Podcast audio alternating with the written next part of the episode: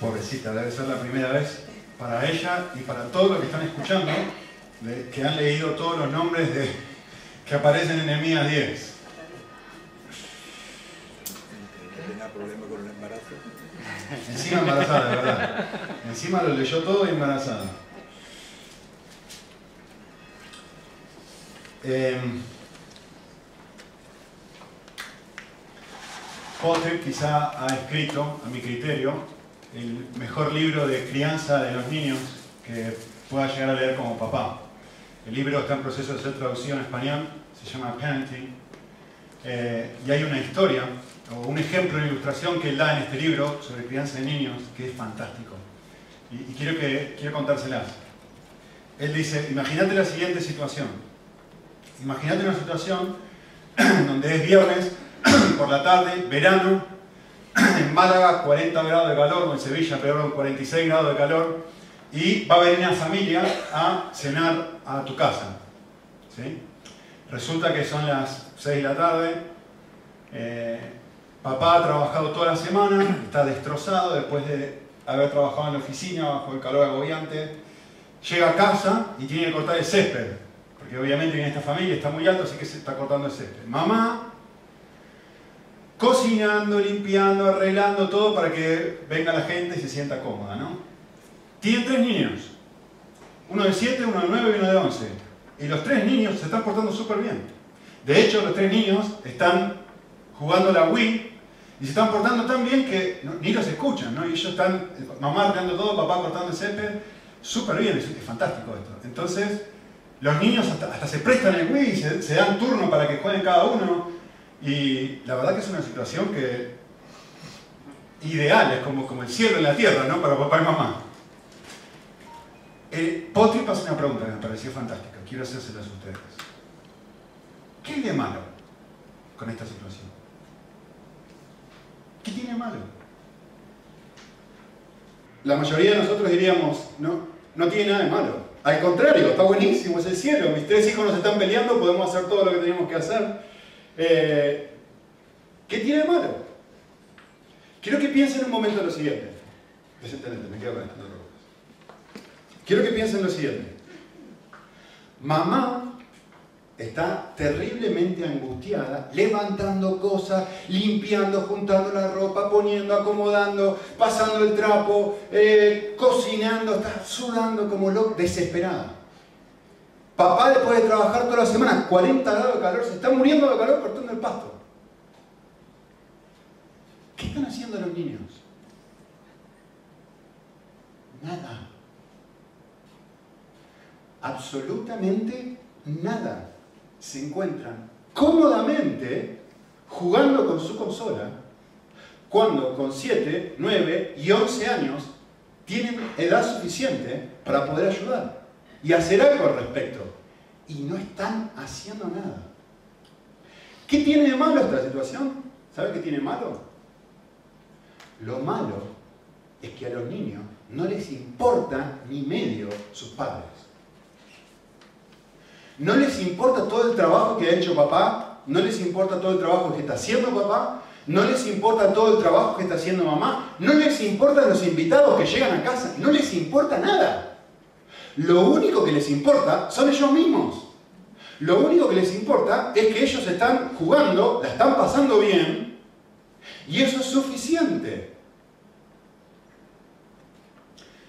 De hecho, Potri pregunta, hace una pregunta muy interesante. Dice, ¿te gustaría tener un amigo así? Un amigo que no le importe absolutamente nada, solamente que estar distraído y estar pasándola bien. ¿Te gustaría, es más, dice, ¿te gustaría cónyuge así? ¿Te gustaría casarte con una persona así? Me pareció muy buena la pregunta que hizo. Eh, no han quebrado ninguna ley, no han roto ningún mandamiento, no se han rehusado a hacer lo que papá y mamá les habían pedido. No es que están haciendo algo malo, ¿eh?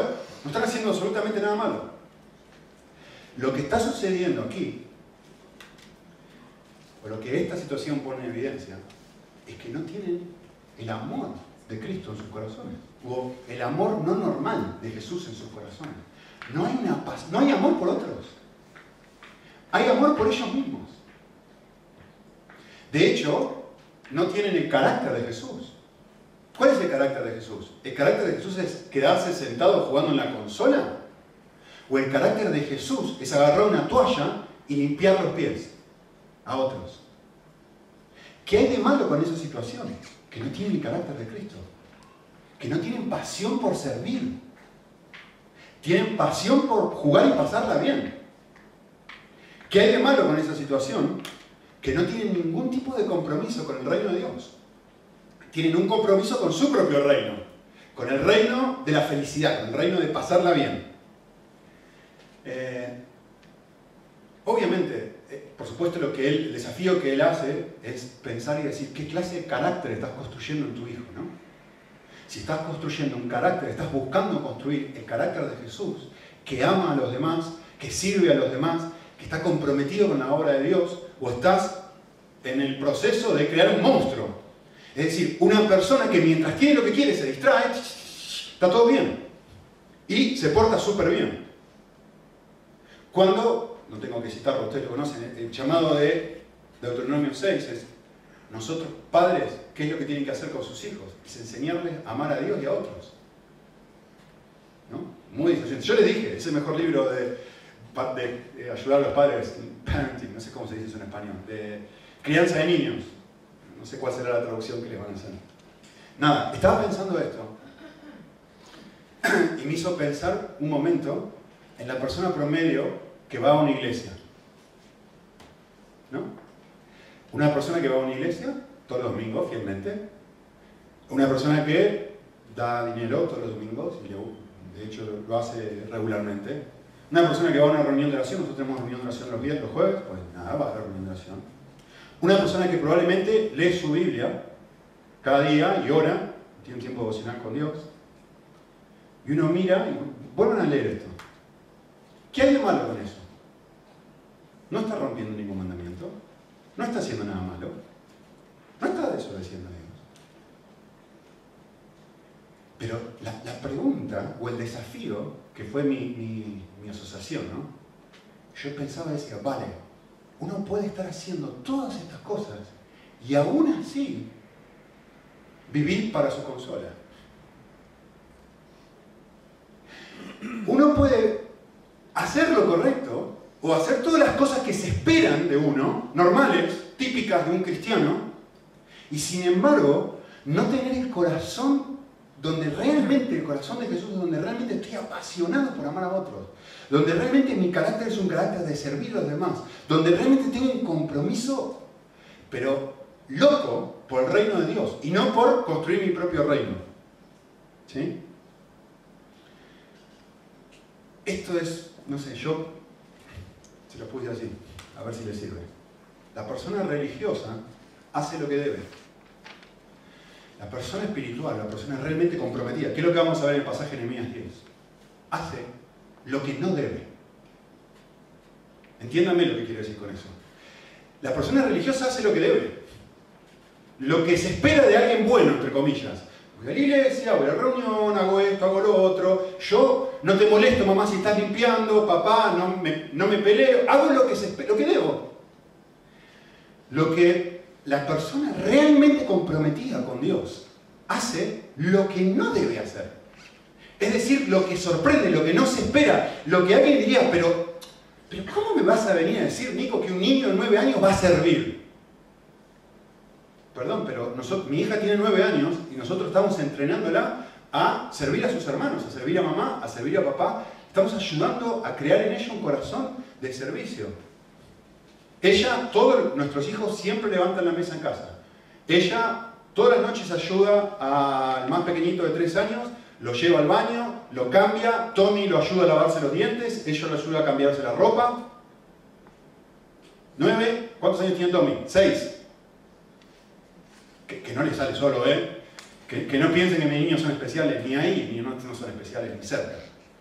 Pero lo que estoy queriendo decir es, vale, eso es anormal, pero eso es la vida cristiana.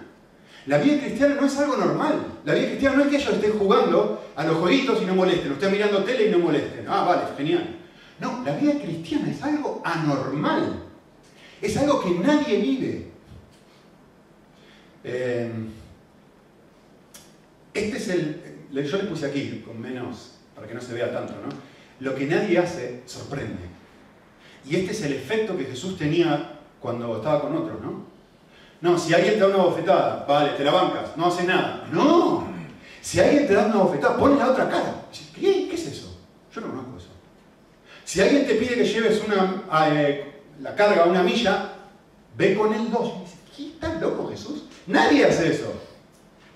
No que si alguien te lastima, siete veces tiene Pedro y le dice Jesús, ¿no? Bueno, si me, bueno, me lastimó una vez, vale, me lastimó otra, hasta siete, ¿no? No, no, no, no me entendés. La persona que realmente ha sido afectada por mí vive de una forma 70 veces 7. ¿Cuánto es eso? Mucho, no sé, saqué la cuenta. 490 veces. Que obviamente es una forma de decir al infinito, ¿no? Todas las veces que sea necesario. Me llama mucho la atención, estaba pensando en ejemplos, ¿no? Esos son cepos. Estaba pensando en Hechos 16, cuando Pablo y Silas los ponen en la cárcel con cepos. En Hechos 16, ¿se acuerdan? Por predicar, por hacer las cosas bien. Y los ponen en lo peor de la cárcel. Yo he estado en Sudán y he visto en el siglo XXI esto. Gente con, con, cepos en la cárcel en Sudán, con cepos aquí, en las piernas. Es una situación tremenda. Solamente esperando para ser ejecutados. Yo he visto con mis propios ojos, es terrible esto. Primera vez que fui a Sudán. Estábamos en una prisión, no saben lo que era eso. Era el peor infierno que vi en mi vida. Siglo XXI debería ser seguramente un paraíso comparado con donde estaban Pablo y Silas. Se sucede un terremoto, que es una intervención divina, y Pablo y Silas son... Se rompen, se sueltan los cepos, se rompe la, puerta de la cárcel y están listos para salir. Viene el carcelero y dice, chata, miren lo terrible que debería ser que, que un prisionero se escape, que está dispuesto a matarse este hombre, ¿se acuerdan, no? Y Pablo y Silas hacen lo que nadie espera. No, no, no, no nos fuimos a ningún lado. Pero ¿cómo no te fuiste? Me estás diciendo que no te fuiste. Eso es una locura, nadie hace eso. Nadie vive de esta forma. ¿Cuál es, la respuesta de este hombre? Ve que nadie vive de esa forma y dice esto. No sé qué clase de Dios tenés, pero yo también lo quiero. ¿Qué tengo que hacer para creer? Esa es la respuesta. Decime cómo hago para ser cristiano. Y es lo que le dijeron. Pasaje más conocido de hecho, ¿no? Creen en el Señor Jesucristo y serás salvo. Esto es lo que Jesús dice cuando habla en Mateo, ¿no? Si solamente amamos a los que nos aman, ¿qué recompensa tenés? ¿No hace lo mismo una persona normal? ¿Qué haces de más? Es la clave. Y esto es justamente lo que se ve en Nehemías 9, en medio de todos esos nombres. Si ustedes se acuerdan la última vez, y lo que acaba de leer Lucier hace un ratito, lo que estamos viendo aquí es algo no normal. Lo que estamos viendo en Nehemías 10 es un grupo de personas gigante, enorme, que se ponen de acuerdo y firman un pacto y dicen, a partir de ahora, todos nosotros vamos a comenzar a vivir de esta forma. Y hay algo muy llamativo de esto, ¿no? Y esta es la razón, o es una de las razones por las cuales eh, yo les dejé, torturé a Luciela, haciéndola que leyera cada uno de los nombres que están ahí. Ella me preguntó, ¿tengo que leer todos los nombres? Y dije, sí, sí, sí, léelo. Que queremos a propósito. El Señor los dejó ahí por algo. Esto es tan inspirado como romanos. Así que, eh, ¿por qué habrá dejado esto el Señor acá, no? ¿Por qué habrá dejado un listado de nombres y de personas que para nosotros no nos llaman la atención no dice nada. Eh, y yo quisiera que reflexionen un momento, ¿por qué dejó esto? ¿Por qué dejó registrado el nombre de cada una de las personas que se comprometieron a hacer esto? ¿Saben por qué? Porque son ellos los que quieren que quede registrado. Para ellos es valioso que cada uno de esos nombres esté y diga, yo, yo soy parte de estos que quieren comprometerse. Yo. Yo también me comprometo con esto. Y yo, y yo, y yo, y yo, y yo. Estuvo 10 minutos por Luciana leyendo nombres impronunciables. Yo le dije, Luciana está embarazada. Le dije, bueno, mientras lo vas leyendo, por ahí pues encontrás el nombre de tu futuro niño, ¿no? En todo este listado de nombres. Eh, ellos quieren que su nombre esté ahí. Es fantástico esto. Un pastor en los Estados Unidos decía, la ventaja más genial de predicar expositivamente, es decir, de ir versículo por versículo predicando, es que hay cosas que uno no se puede saltear, como esto, y finalmente uno trata todos los temas. ¿no? ¿Qué es esto? se llama compromiso de membresía en nuestra iglesia. Un pacto de membresía. Esto es Nehemías 10. Esto es lo que se hace aquí. Todo el mundo viene y pone la firma. No lo digo yo, eh, lo, leyó Luciela en cinco minutos. Y todo el mundo quiere ser parte. Y todo el mundo viene y dice, yo quiero ser parte de esto. Yo quiero ser parte de esto. Yo quiero ser parte. No me dejen afuera, a mí también, a mí también, poné mi nombre, poné mi nombre. No me dejen afuera, poné mi nombre, poné mi nombre, poné mi nombre. ¿Cuál es la razón? Ahí va una de las razones, hay dos. La firma, es decir, que quede registrado el nombre, simboliza mi compromiso público de vivir como Dios desea que lo haga. Esto es algo que todo el mundo está diciendo, yo voy a vivir de esta forma. Esta es la razón por la cual yo quiero que dejen mi nombre aquí. ¿Sí? A ver, pensemos un momento. Esto no es algo anormal. No es algo normal. Es algo que todos lo usamos todo el tiempo. Lo que pasa es que nos cuesta pensarlo. Eh, firmar un compromiso es algo que probablemente el 90%, salvo un par aquí, de nosotros hemos hecho en nuestra vida. El día que nos casamos. Firmamos un compromiso, ¿o no? Nosotros con mi esposa escribimos nuestros votos y los leímos públicamente, como acaba de suceder en Nehemías, firmamos y dijimos, yo me comprometo a vivir de esta forma. ¿Sí? Eh, yo escribí los míos, ella escribió los de ellas, así que yo voy a, los de ella, así que yo voy a hacer algo, voy a leer mis votos, los votos que le escribí a mi esposa. Y quiero que presten bastante atención a qué fue lo que yo me comprometí como esposo a vivir con mi esposa. ¿Vale? Se lo, leo. Dice. Desde este día en adelante me comprometo a amarte con todo mi ser. Prometo llenar tu corazón con palabras hermosas. Prometo renunciar diariamente a mis deseos para buscar satisfacer los tuyos. Prometo ser tu mejor amigo y siempre estar dispuesto a escucharte y a buscar entenderte sin intentar cambiarte. Prometo no juzgarte cuando caigas y me comprometo a apoyarte, afirmarte y levantarte. Prometo perdonarte cuando me hieras y pedirte perdón cuando yo lo haga, aceptando abiertamente y con humildad mis errores sin justificarme. Me comprometo a no gritarte y a ceder frente al conflicto. Me comprometo a ser tierno, cariñoso y amable y tratarte cada momento con la más dulce cortesía. Prometo cortejarte con dulzura y romanticismo. Prometo vivir para servirte estando siempre dispuesto a elegir los trabajos y tareas más difíciles para mí. Prometo poner a Cristo primero en mi vida, buscando diligentemente que Él me gobierne cada día. Prometo vivir para otros y amar a otros, sin permitir que nadie ocupe el lugar y el rol que solo a vos te corresponde. Prometo compartir el Evangelio y hablarle a otros el increíble amor de Jesús. Prometo orar fervientemente con pasión por vos y propósito. Prometo serte fiel hasta el día que me muera. Y prometo en todo buscar a Dios para que Él me dé fuerzas para cumplir con mi promesa.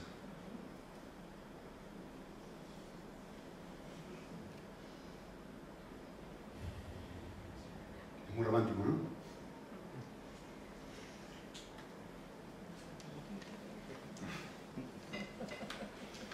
Cada vez que yo leo esto, y ahora especialmente que lo leo delante de mi esposa, y lo vuelvo a leer, realmente lo que siento cada vez que leo esto es vergüenza.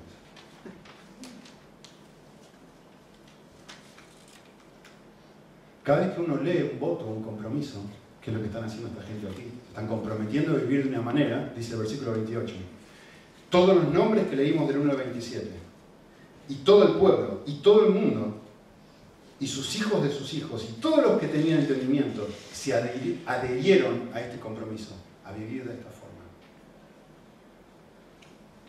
Yo creo que leo, no, yo creo no, yo sé que voy leyendo cada una de estas cosas y cada una de las promesas que yo le hice a mi esposa, cada una de las promesas que yo le hice a mi esposa quebrada. No hay una sola que no haya quebrado. No hay una sola que continúe quebrando. El desafío de mirar un compromiso, el desafío de hacer un pacto, el desafío de hacer lo que esta gente está haciendo acá, me desafía a mirar y decir, me vuelve a confrontar con la realidad, lo lejos que estoy de vivir como Dios espera de mí. Me muestra la realidad en mi corazón. Me muestra que no soy la persona que debería ser. No soy la persona que prometí ser. Ni a ella ni a Dios. Y está bien. Esto es parte de hacer un compromiso. Me recuerda quién no soy. Hacer un compromiso, como esto, que uno lo mira y dice, esto es desafiante hacer un compromiso así. Me ayuda a mirar y decir, me vuelve a recordar un aspecto de mi vida muy importante que debo estar constantemente recordando. Yo no vivo según Dios está esperando que yo viva. Yo no vivo de esta forma. La segunda cosa que me recuerda es me recuerda que yo no puedo vivir de la manera que Dios espera de mí. El día de que nos casamos, todos nosotros, todos ustedes que están casados, eh, probablemente estabas pensando, bueno, conmigo va a ser distinto, yo sí de poder. Yo digo estas cosas y no, no van a ser simplemente palabras bonitas que uno construye, que uno hace, que uno dice. Y esta gente está pensando lo mismo. Nosotros nos comprometimos a nunca jamás volver a quebrar la ley de Dios y pa, pa, pa, pa. Y ahora van a describir qué cosas, ¿no? Vamos a mirar un minuto. Pero todo el mundo pasa los años y uno se va dando cuenta. Y cuanto más tiempo pasan los años, uno más se va dando cuenta lo lejos que yo estoy de ser esa clase de persona que le prometí a mi esposa que iba a ser. Yo los leí hace varios años, hace rato que no los leía, pero lo leí, me acuerdo que haberlo leído hace cinco años y dije, uy, hay varios de estos que no, que ando muy mal. Lo volví a leer esta semana. Y la realidad es esta, me doy cuenta que no hay uno que no haya cumplido. Y que cuanto más trato de intentar buscar así, lo más lejos se sienten. Y eso nos lleva a la tercera cosa que nos hace, nos muestra o tiene el objetivo un compromiso. Cualquier tipo de compromiso tiene como objetivo mostrarnos que necesitamos a Cristo para vivir como Dios espera de nosotros. Cuando yo miro, estoy lejísimo de esto. Cuando yo me doy cuenta, por más que yo me esfuerce, yo no puedo vivir de esta. Vale, lo próximo que hace es me hace girar y me hace decir, me hace volver a Nehemías 9.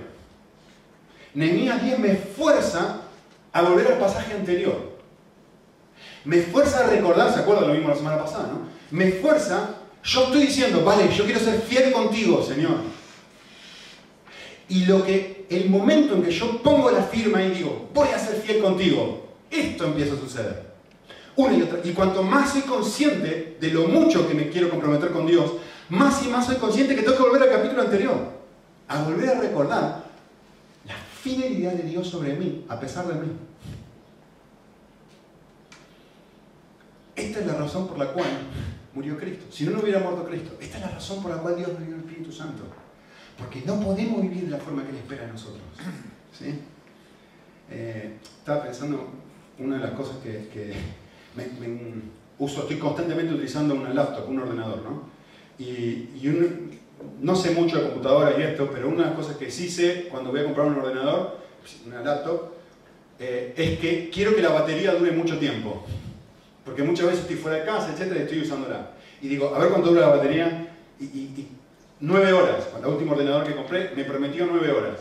Que no lo tengo hace seis meses y ya no dura nueve horas ni cerca. Eh, y, una de las cosas que me llamó la atención es mi viejo ordenador, que tenía antes, ya no funciona a no ser que está enchufado.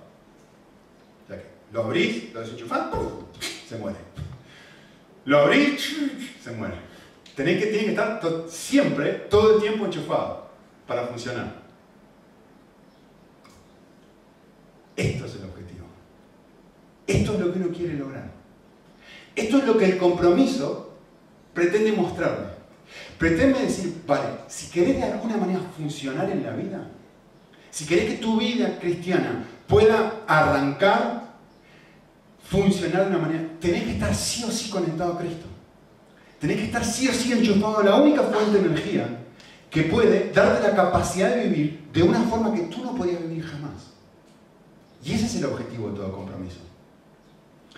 Eh, ¿Cómo hago esto? Lo hablamos la semana anterior, Nehemías, Nehemías 9. Lo hago pensando y volviendo a meditar una y otra vez, una y otra vez, en lo fiel que es Él conmigo. Y cuanto yo más medito en la fidelidad de Dios sobre mi vida, y más estoy cautivado, escuchen bien lo que voy a decir ahora, ¿eh? más estoy cautivado de su compromiso conmigo, no de mi compromiso con Él, sino de su compromiso conmigo, Nehemías 9. Que Él es siempre fiel conmigo, Él es siempre fiel conmigo. Y si hay algo que prueba la historia de mi vida, es que yo soy siempre infiel. Como simplemente lo prueba un compromiso tan pequeño como los votos matrimoniales. Comparado con la obediencia a Dios, ¿no? Es algo muy pequeño. No, creo que llegue al 1% de lo que Dios espera de mí. Y ese 1% de lo que Dios espera de cómo yo ame a mi esposa no lo cumplo. Imagínense el otro 99%. Esta clase de cosas lo único que hace es mostrarme esto. Es mostrarme cuán grande, cuán fantástico es el compromiso de Dios conmigo. Y cuando yo me doy cuenta de eso, la manera, de una manera que me afecta, lo más real, lo más natural, es que yo vuelvo a estar comprometido con Él. Por otra parte, hay otra cosa que la firma hace, poner en ellos, ¿no? Versículo 29. La firma nos une en una meta común. Fíjense en versículo 29. Se adhirieron todos y tomaron sobre sí un juramento y un voto.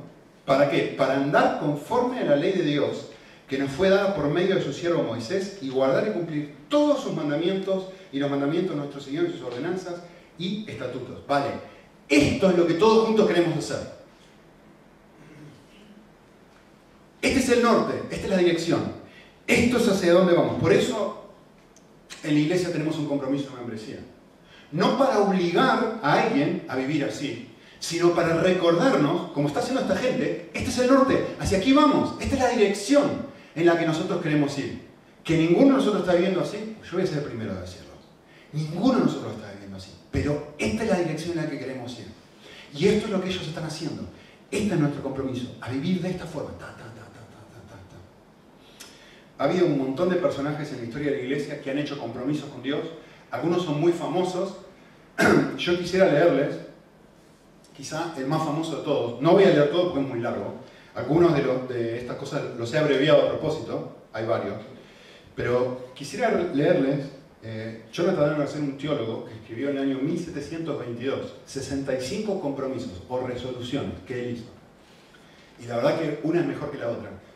Así que lo que yo quisiera hacer simplemente que disfrutes y escuches qué, cosas él plasmó en un papel diciendo, este es mi norte, esta es mi meta, esto es hacia donde yo voy en la vida, esto es de la manera en la que yo quiero vivir, que es exactamente lo mismo que hicieron ellos.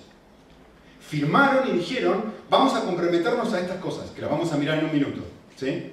Ahora, yo quiero leerle las de él, si le sirve alguna, pues nada, pero por ahora medítenla. Dice así, no voy a leer todas. ¿eh? Me encanta la manera que empieza, empieza de esta forma, dice, estando consciente de que soy incapaz de hacer cualquier cosa sin la ayuda de Dios, humildemente le ruego que, a través de su gracia, me capacite a cumplir fielmente estas resoluciones, mientras que ellas estén dentro de su voluntad en nombre de Jesucristo. Recordaré de leerlas una vez por semana. Me encanta esto. Soy incapaz de vivir ninguna de estas cosas sin ayuda de Dios. Por eso humildemente le ruego, Señor, ayúdame. Yo no puedo vivir así. Vale, ahí va una de ellas. Dice, resuelvo que haré todo aquello que sea para la mayor gloria de Dios y que traiga beneficios para la humanidad en general, no importando cuántas o cuán grandes sean las dificultades que tenga que enfrentar. Este es mi norte, este es mi objetivo de vida, dice este hombre. Quiero vivir para la gloria de Dios y quiero vivir para ayudar a la humanidad. Este es mi objetivo. Hasta acabó. Versículo 29. Queremos vivir todo lo que Dios nos ha pedido. Otra. Genial, ¿eh?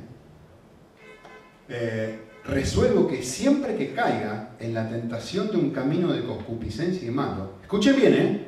1722 escribió esto, ¿eh? Volveré atrás y hallaré el origen de esa acción en mí. Es decir, me voy a frenar a pensar qué fue, cuál fue la motivación de mi corazón, qué fue lo que me movió a actuar de la manera que lo hice. No sé si les suena esto. Y una vez que yo descubra, a ver, yo por qué actué de esta forma, voy a orar con toda mi fuerza para que Dios cambie, miren, miren, miren lo que dice, ¿eh? no la acción, sino los orígenes de tales ocurrencias, el corazón. Este hombre está diciendo, yo cada vez que no viva de la manera que debo vivir, lo que voy a hacer es voy a estudiar mi corazón, voy a mirar mis motivaciones, voy a mirar los deseos, las pasiones que me movieron a actuar de la manera que, que actué. Fantástico. Este es el norte, dice este hombre. Para esto merece la pena vivir. Para esto estamos todos juntos. Otro. Resuelvo jamás desperdiciar un solo momento de mi tiempo. Por el contrario, siempre buscaré formas de hacerlo lo más provechoso posible. Miren esto, este, este, me encanta. Dice, resuelvo verme a mí mismo como si no hubiera nadie más vil que yo sobre la tierra. Trata de vivir de esa forma. Y fíjate si te queda un pedacito de, espacio para criticar a otros. Yo soy, el Pablo, ¿no? Yo soy el peor de los pecadores. Esta es la forma en la que yo resuelvo vivir. Me miro a mí mismo y digo, si hay alguien que anda mal en este edificio, soy yo. Este es el mejor teólogo que la historia ha producido. ¿Está claro? También me comprometo al tomar el conocimiento, está buenísimo esto, me comprometo que el tomar conocimiento de los pecados de otros sea una oportunidad de poder evaluar y confesar mis propios pecados y miserias a Dios. Esto es lo que hablamos la semana pasada, ¿se acuerdan? Que cuando yo miro la caída de los demás, digo, yo soy igual. A ver cómo yo soy igual que esta persona. Él tiene tres que son muy parecidas. Dice, resuelvo jamás hacer alguna cosa que yo no haría si supiese que estuviera viviendo la última hora de mi vida resuelvo pensar y meditar bastante en todas las ecuaciones sobre mi propia muerte y vivir como desearía vivir en mi último suspiro, haber vivido mi vida. Qué bueno está esto. Está buenísimo. Si yo voy a estar pensando constantemente en la realidad, estoy, a ver, si me, muriera hoy en la noche, ¿cómo viviría este día? Esto es lo que le está diciendo.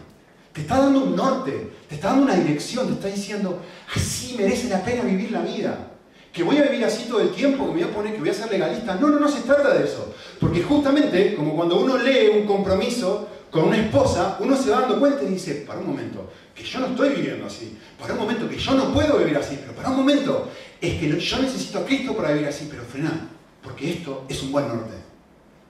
Esto es una buena aspiración, esto es una buena manera de vivir. Esto es lo que se está tratando de hacer aquí. Otro, muy bueno. Resuelvo que siempre que experimente y sienta dolor, relacionar este dolor con los dolores del martín y también del infierno. Muy interesante, muy interesante. Me quedan para más. Dice, resuelvo nunca hablar mal de nadie de tal forma que afecte la honra de la persona en cuestión. Resuelvo esforzarme por obtener para mí mismo todo el bien posible en el mundo venidero. Esto es Mateo no acumuléis tesoro en la tierra. Viví, que tu mente sea puesta, que tu mente esté escondida con Cristo, Colosenses 3, en el cielo. O sea, estoy viviendo aquí, pero mi mente está pensando en cómo voy a obtener todo el bien posible que puedo del mundo venidero. Y todas las cosas que yo haga en este mundo van a estar de alguna manera filtradas por este norte. Mi mayor bien no está aquí, mi mayor bien está allí. Otra.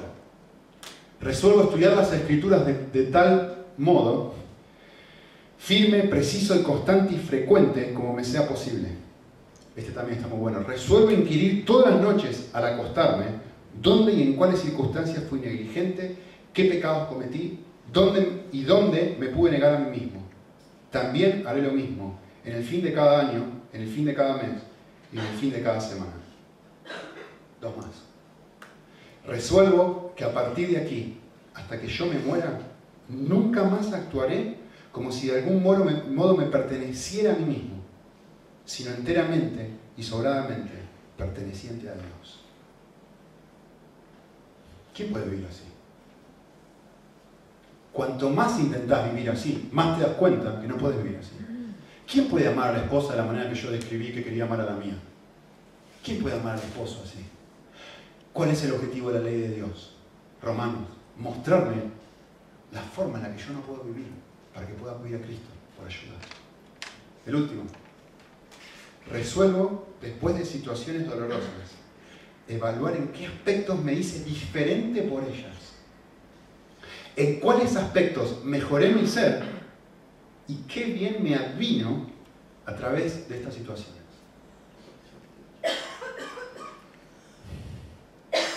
¿Cuáles son los detalles del compromiso de esta gente? No voy a mirar el detalle de todo lo que ellos hicieron, por una cuestión de tiempo y algunos no, no son relevantes para nosotros, pero sí quiero mostrarles, como un, algo final, quiero mostrarles algo. Quiero mostrarles que lo que ellos van a hacer ahora es, vale, queremos cumplir con toda la ley de Dios, pero en versículo 30 dice, vamos a añadir algo. Vamos a ser más radicales todavía. Vamos a a que queden tres cosas claras respecto a nuestro norte, respecto acerca de cómo queremos vivir. Y estas tres cosas que ellos van a mencionar hasta el final del capítulo tienen algo en común. ¿sí?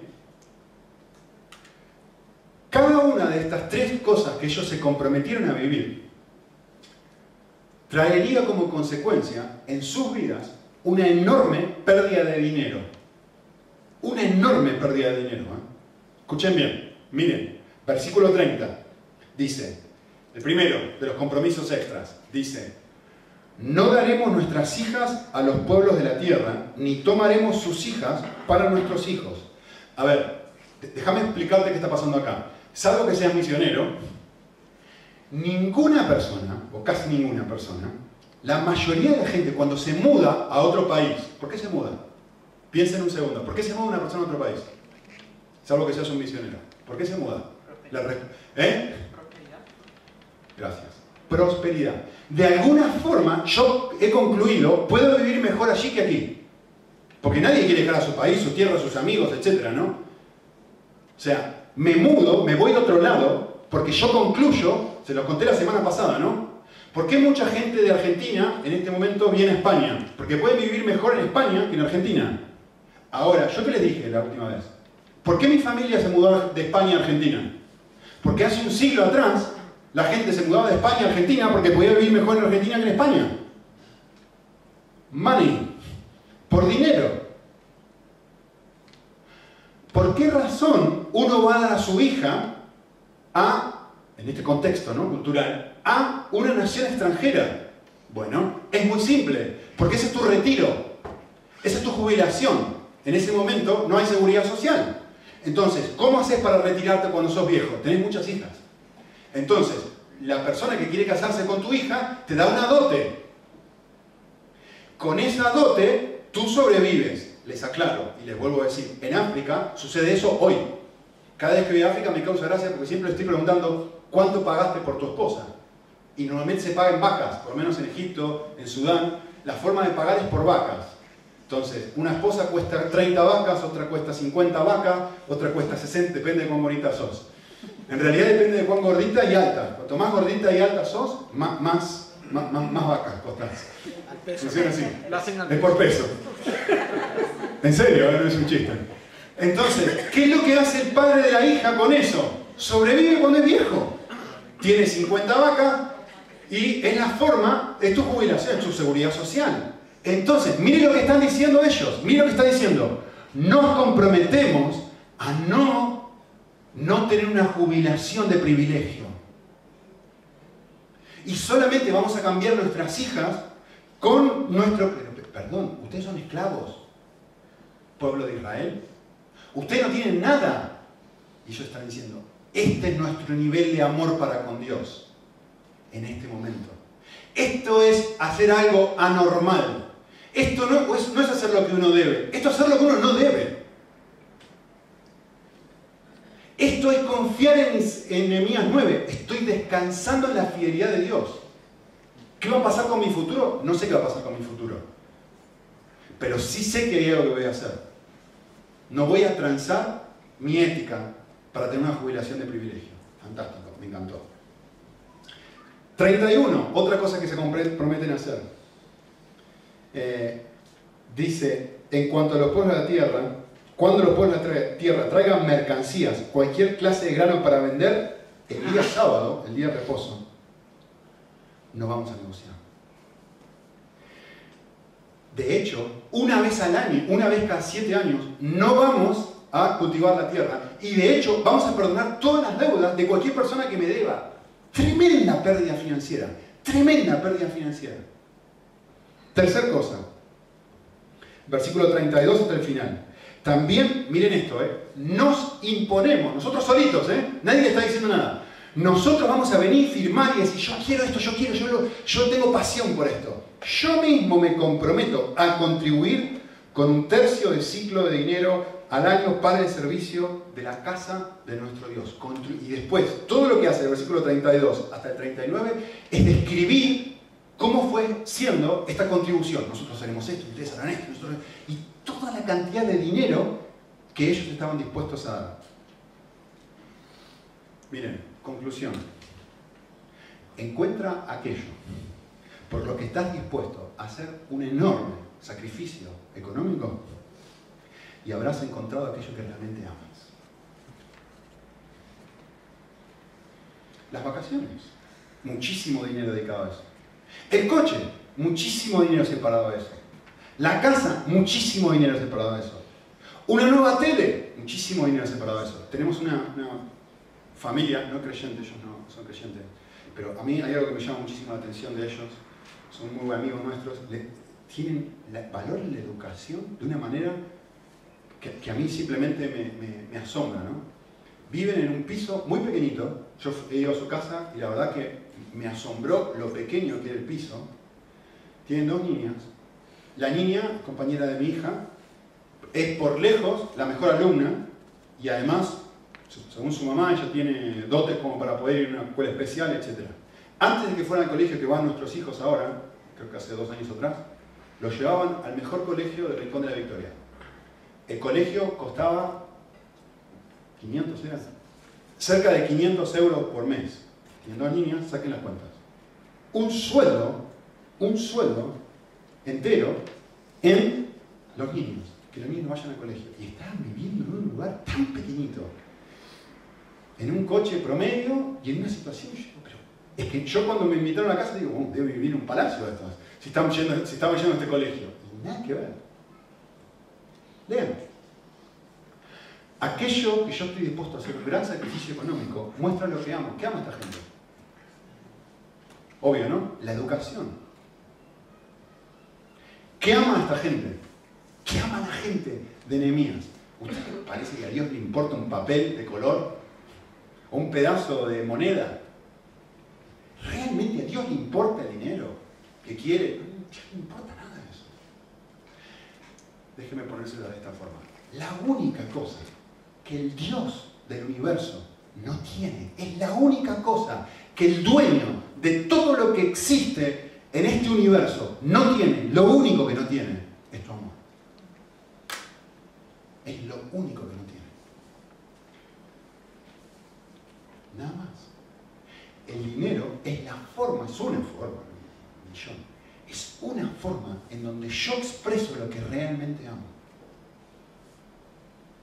Y este es el desafío que encontramos en este pasaje. Y esto es lo que Dios quiere. Y esto es lo que esta gente está comenzando a disfrutar.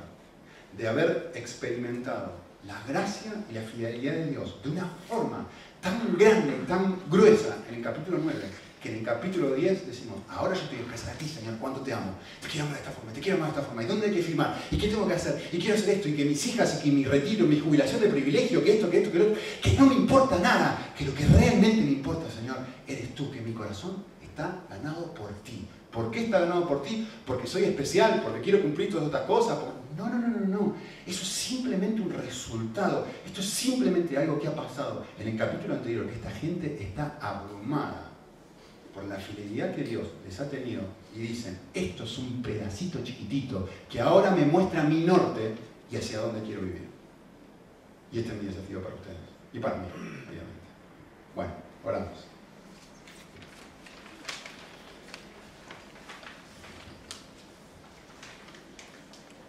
Espero que como iglesia nos ayudes a experimentar, no, no creer, porque la cantamos y seguramente lo creemos, que tú eres alguien fiel, pero sí a experimentar en lo profundo de nuestro corazón esa fidelidad y esa gracia que vos tenés para nosotros cuando nosotros somos constantemente infieles y vivimos de una forma que no, que no representa ni, un 1% de la manera que deberíamos vivir. Señor, que el estar, abruma, que estar fascinados y asombrados de esta clase de respuesta tuya nos, nos rompa el corazón, nos motive y produzca lo que produjo en esta gente, Señor. No una vida normal, no una vida hacer lo que debemos hacer, sino una vida en donde estamos viviendo una forma en que no deberíamos vivir, que ningún ser humano podría vivir. Que, que sorprenda, Señor, como, como lo hacías tú cuando vivías en medio nuestro.